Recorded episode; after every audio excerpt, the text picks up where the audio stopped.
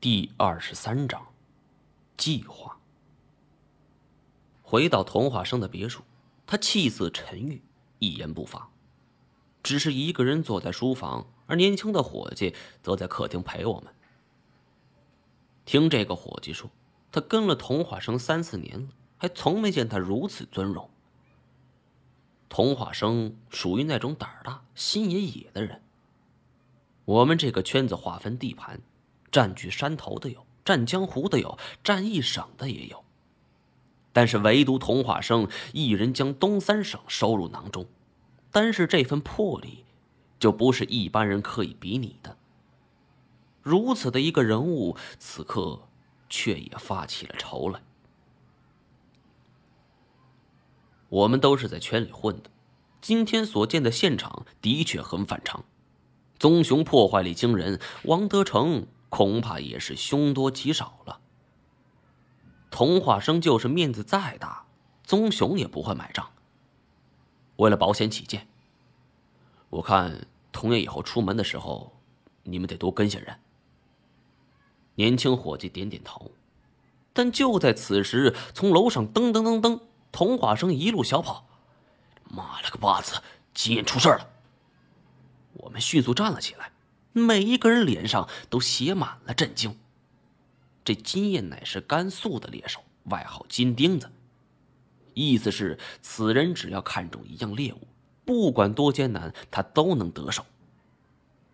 江湖传闻，他曾在甘肃发现了一头雪豹，但当时雪豹逃脱了。后来金钉子一直没有放弃，使出浑身解数，是到处追踪。直到一年以后。他重新发现那头雪豹，并且得手了。可以说，凡是被他盯上的生物，百分之一百都难以逃脱。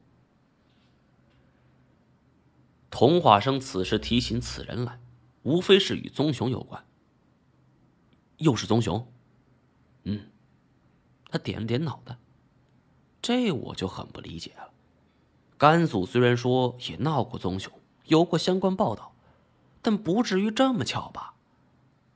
如果说杀死王德成与金燕的是同一头棕熊，那么这头棕熊爬山涉水，从东北境内再到甘肃省内，这杀死了金燕，这就绝对不可能了。童话生揉了揉太阳穴，坐在我对面，这才讲出了事情真相。三年前，四个人合力。精心布置好了陷阱。因为做我们这行的讲究保持皮毛的完整，尤其是熊，皮毛市场十分紧俏。如果皮毛多一个洞，很可能价格就会少一半。因此，四个人商量后，决定不在陷阱底部设置竹签子之类的机关。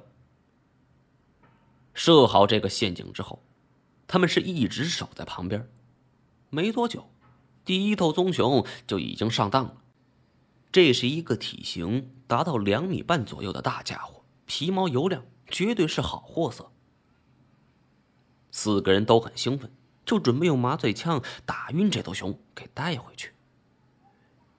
当时负责开枪的就是王德成，这小子枪法很准，一支麻醉针过去，井底的棕熊发出了震晓山林的怒吼。整片山林都跟着站立起来。可熊终归不是狡猾人类的对手，很快就晕厥了过去。因为这熊的体重高达八百多斤，童话生还专门找了一辆吊车，这才将棕熊从陷阱中吊了出来。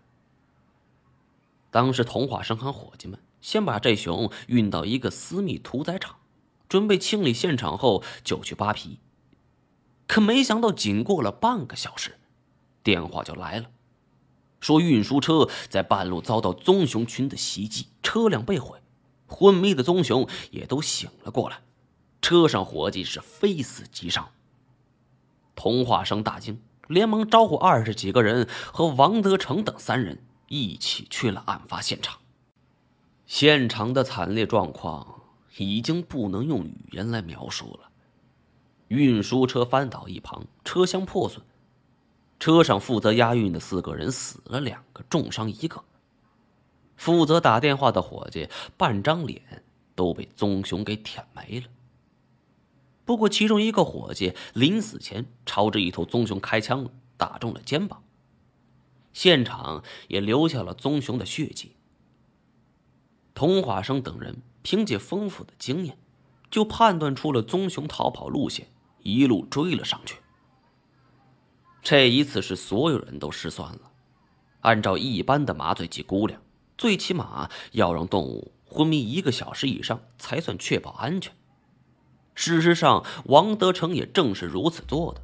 他没想到这棕熊体质太强，只昏迷了半个小时，再加上同伴救援，所以才酿成了如此的悲剧。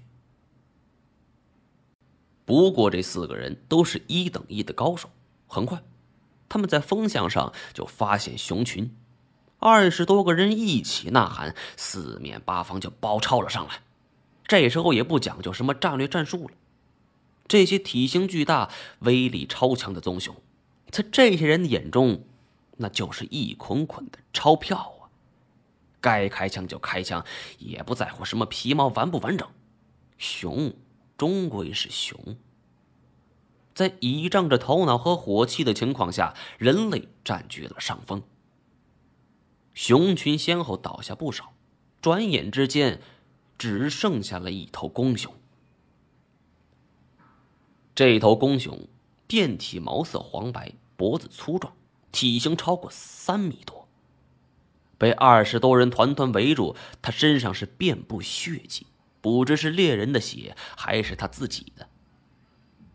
也许他知道自己已经难以逃脱了，干脆发出了最后一搏。他怒吼一声，朝着一个小个子就狠狠的扑了过去。